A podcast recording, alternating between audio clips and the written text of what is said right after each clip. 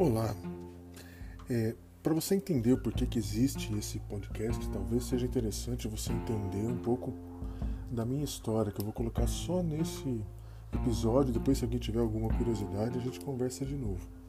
E para entender tudo isso, a gente precisa voltar um pouquinho no tempo. Não é muito, só uns 35 anos mais ou menos. Né? Estamos em 2020, temos que voltar a é, 85.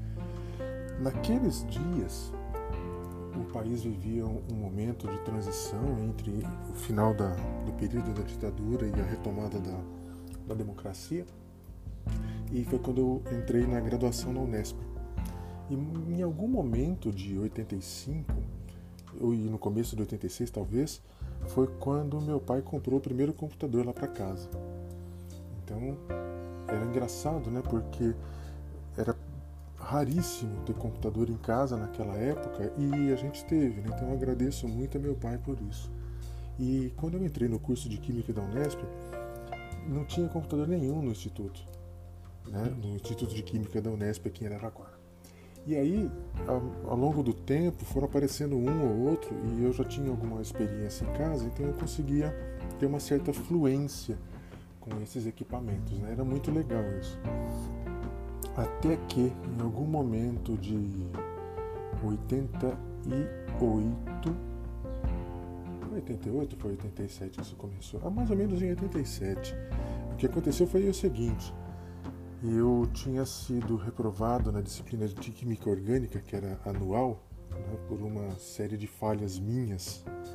E eu fiquei com um certo espaço livre, porque naquele tempo as disciplinas eram todas anuais e uma era pré-requisito da outra. Então, como eu havia sido reprovado em Química Orgânica, sobrou espaço no ano seguinte. Por quê? Porque eu não conseguia cumprir aquelas que tinham orgânica como pré-requisito. Apenas por uma ironia do destino, eu sou doutor em Química Orgânica hoje, mas faz parte da vida. Então, quando eu estava com bastante tempo, eh, não era bastante tempo, né? com algum tempo livre naquele ano, eu estava procurando algum lugar para fazer um estágio. E eu achei um bem legal, né, de um professor que desenvolvia softwares aplicados à química orgânica. E eu achava isso interessantíssimo, porque eu tinha uma certa facilidade para isso, como eu tenho até hoje. E aquele cara, aquele cidadão, aquele excelente professor chamado Jean-Pierre Gastelans, me aceitou como aluno e começamos a desenvolver coisas. Então, terminando o curso de química, eu desenvolvia junto com ele softwares para química aplicados à química orgânica. E o meu trabalho de conclusão de curso foi justamente nesse sentido, de fazer o uso dessas ferramentas dentro do, do ambiente que a gente tinha né, disponível na época. Logo depois, quando eu terminei meu curso no final de 89, né, deveria ter sido no final de 88, mas tudo bem.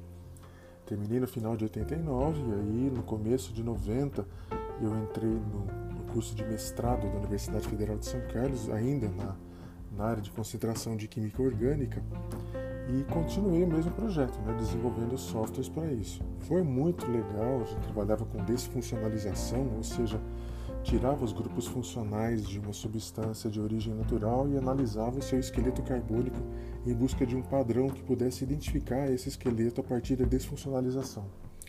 Muito legal. Logo depois do final desse mestrado, a única possibilidade de continuar esse projeto era indo para a USP em São Paulo e lá fui eu fazer o doutorado no mesmo projeto ainda na mesma área de concentração em química orgânica. E foi um período muito difícil, porque ficar em São Paulo era complicado, meus filhos nasceram no meio do doutorado, então ficou tudo meio confuso, muito atrapalhado, muito corrido.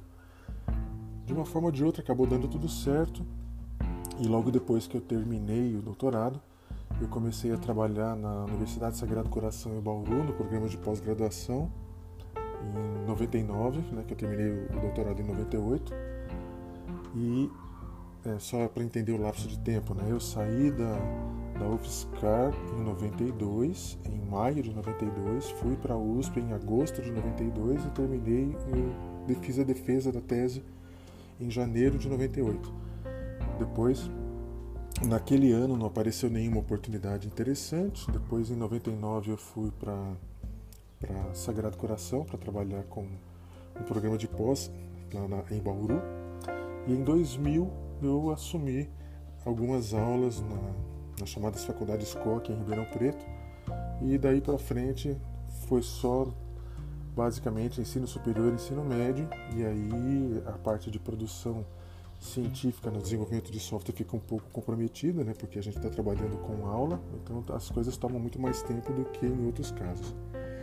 O resultado disso é, hoje eu sou professor de ensino superior e eu fui fazer também uma graduação em computação porque não era justo eu trabalhar na área e não ter uma graduação de nível superior na área. E hoje eu estou muito feliz da vida. Eu dou aula de química, eu dou aula de computação e esse é o nome do blog, Química e Computação com o JH. Então espero que agora você tenha entendido qual é o contexto e fique à vontade, pergunte, mande um elogio, um xingamento, qualquer coisa. Entre em contato que vai ser um prazer conversar com vocês. É isso aí, um grande abraço.